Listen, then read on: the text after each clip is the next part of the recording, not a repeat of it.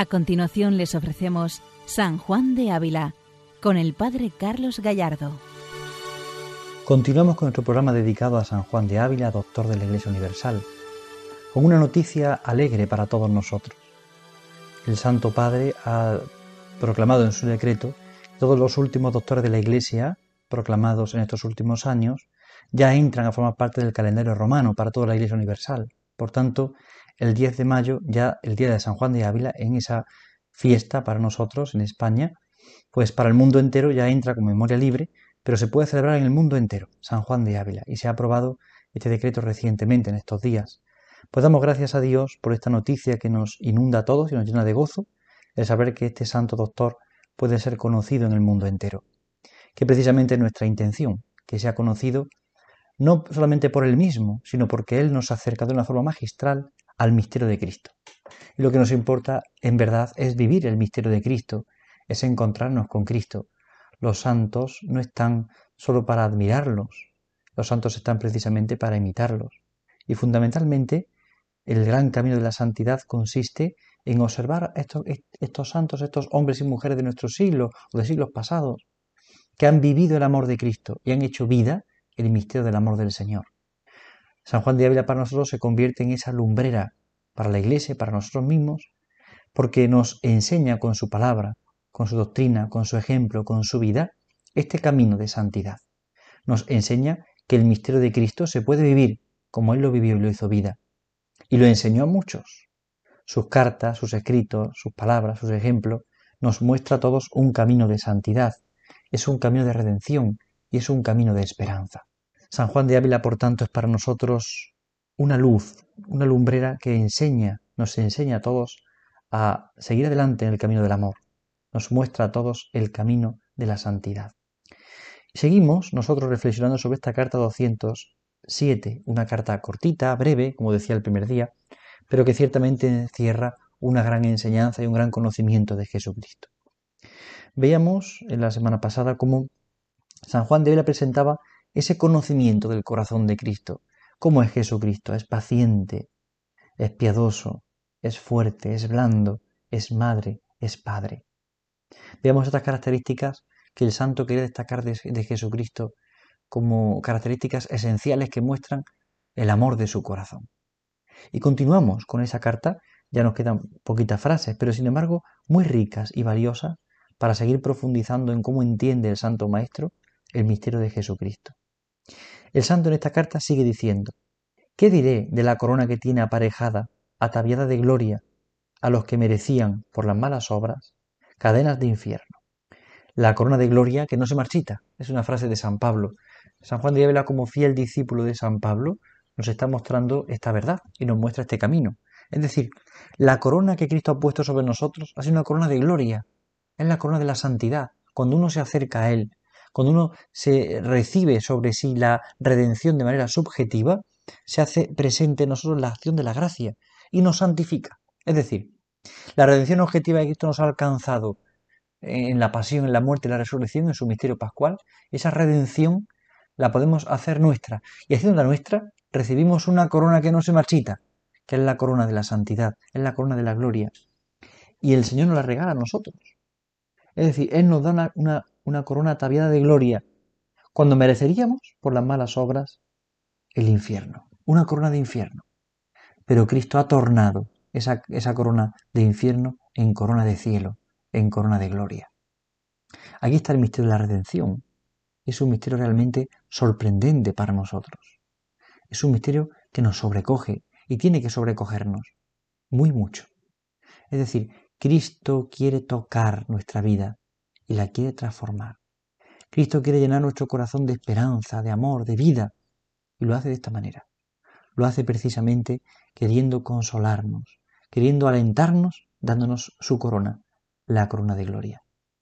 Es una idea muy frecuente en San Juan de Ávila que aparece precisamente en el Tratado del Amor de Dios, en otros lugares, cómo Cristo asume nuestra fealdad para entregarnos su hermosura, cómo Cristo se entrega y se ofrece para darnos a nosotros la gracia, para darnos el perdón y el amor, para tomar sobre sí la corona de infierno y darnos a nosotros la corona de gloria.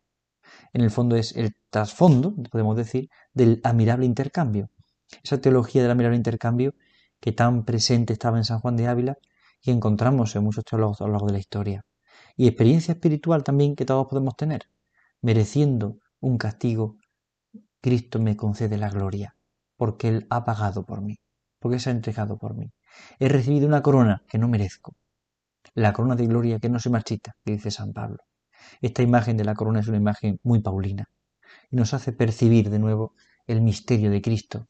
Nos hace percibir cómo Jesucristo busca cada alma para entregarle esta corona de gloria que no se marchita. Pero el santo sigue diciendo en la carta, ángeles da por compañeros a quien merecía demonios. Y dice que le verán los ojos que no son dignos a mirar la más chica de, las sus criaturas. Nos da la corona, pero también nos presenta una nueva compañía, la compañía de los ángeles, no de los demonios, sino de los ángeles. La palabra compañía tiene mucho peso y mucho valor. La palabra compañía viene del latín cumpane, es decir, de los que comparten el mismo pan. Eh, al principio del siglo XVI entendía a los compañeros o cumpane a los soldados que compartían un pan cuando iban de, trabajo, de campaña, de guerra, compartían el mismo pan. La palabra fue evolucionando con el tiempo y entonces los compañeros no solamente comparten el mismo pan, sino que además comparten cosas importantes de la vida, comparten la vida. Los compañeros son aquellos que comparten la vida. También de ahí la palabra consorte, comparten la misma suerte. Podríamos entender que la compañía que, Cristo nos ha alcanzado para nosotros pecadores es precisamente no otra, sino la gloria, los ángeles. Es decir, ha querido compartir su pan con nosotros. Y ese pan es el pan de la Eucaristía, evidentemente. Pero además lo hace llamándonos de una compañía nueva que son los ángeles. Es decir, los cristianos redimidos estamos rodeados y acompañados de ángeles. Los ángeles de Dios que nos acompañan y que nos sostienen. Los ángeles de Dios que velan por nosotros, que nos cuidan, que nos protegen, Mereciendo la compañía de los demonios, tenemos la compañía de los ángeles. Mereciendo la compañía del pecado, tenemos la compañía de la gracia. Porque queremos compartir ese mismo pan. No el pan del pecado, no el pan de la perdición, sino el pan de la Eucaristía, el pan de la vida eterna, el pan de la redención. Pero Cristo nos ha alcanzado esta gracia. Y tenemos que agradecer mucho al Señor este misterio. Hemos recibido la luz y la fuerza, la gracia del cielo para poder vivir de verdad en este misterio. Hemos recibido la luz de Dios para dejarnos tocar y transformar por ese misterio de amor. Pero es más, el santo habla ahora de los ojos. Ojos que no merecen ni siquiera mirar a las más pequeñas de las criaturas y sin embargo están llamados a mirar al que es todo hermoso, como el santo dirá en otra de las cartas. La palabra hermosura muy usada por San Juan de Ávila se entiende la hermosura como la gracia, y habla del todo hermoso como del todo gracioso, es decir, de Cristo, el todo hermoso. Y contemplando su hermosura, somos hermoseados nosotros. Y por tanto, esto significa que estos ojos, llamados al pecado, por el misterio de Cristo, están llamados, por la gracia de Cristo, por la redención de Cristo, están llamados a contemplar su rostro y a contemplar el rostro del Padre. Están llamados a contemplar el cielo. Es impresionante. Estos ojos llamados al pecado están llamados a la gracia. Estos ojos que por inclinación se van hacia, las cosas bajas del mundo, son rescatados por Cristo para contemplar las altezas más profundas, para contemplar el rostro del Padre, para contemplar a Jesucristo. Por eso nuestros ojos están hechos para Dios, no para gastarlos en las cosas del mundo, sino están hechos para Dios. Y aquí está el gran misterio de la redención. Ojos que están creados para Dios. Y gracias a la redención de Cristo, ya que nuestra tendencia ha sido ir a, las cosas del mundo, a las cosas bajas, Cristo nos alcanza la visión más profunda. No siendo digno ni siquiera de contemplar las criaturas más bajas de este mundo, Dios nos ha llamado y nos llama y nos invita a contemplarle a Él, a poner la mirada en Él, a poner los ojos en Él, a poner los ojos en su corazón. Qué sorprendente es darnos cuenta de cómo el santo va penetrando poco a poco en lo que supone la redención de Cristo. Y cómo la redención va sanando y purificando todas las cosas. El concepto que tenemos de amor, la experiencia que tenemos del amor, nuestras compañías y sobre todo también nuestros ojos. Ojos físicos, pero también y sobre todo ojos de fe. San Juan de Ávila usa siguiendo tradición de Orígenes, precisamente los sentidos espirituales, el valor de los sentidos espirituales, la teología de los sentidos espirituales. Es verdad que San Juan de Ávila no habla de ellos explícitamente así, como lo hace Orígenes, por ejemplo, o teólogos posteriores, teólogos del siglo XX como von Baltasar o Karl Rahner. No, no, San Juan de Ávila no habla de los sentidos espirituales así tal cual. Pero ciertamente, en toda interpretación del Evangelio, en cada texto que comenta o en cada sermón, sí habla de los sentidos en un sentido espiritual, precisamente. Si los presenta así, como los ojos físicos son ojos para la fe, como el sabor físico es un sabor para la fe, como el tacto físico es un tacto para tocar las cosas de fe. Es decir, da un sentido sobrenatural a los sentidos espirituales. Pero el santo sigue diciendo esta frase que es una pregunta para nosotros. ¿Qué diremos de estas cosas y de aquí este Señor? Amemos, hermano, a tan buen Padre, pues Él primero y de tan verdad nos amó. ¿Qué diremos de estas cosas? Amemos. Amemos a tan buen Padre. Amemos. Ahí está el misterio, amar. Es el misterio del amor, amar. Estamos llamados al amor y descubrir cuánto nos ama Dios nos tiene que llevar precisamente al amor. El amor de Cristo al Padre reverbera sobre nosotros, como San Juan de Ávila dice en el Tratado del Amor de Dios. Por tanto, estamos llamados al amor. Su amor, ver su amor y experimentar su amor nos tiene que mover al amor.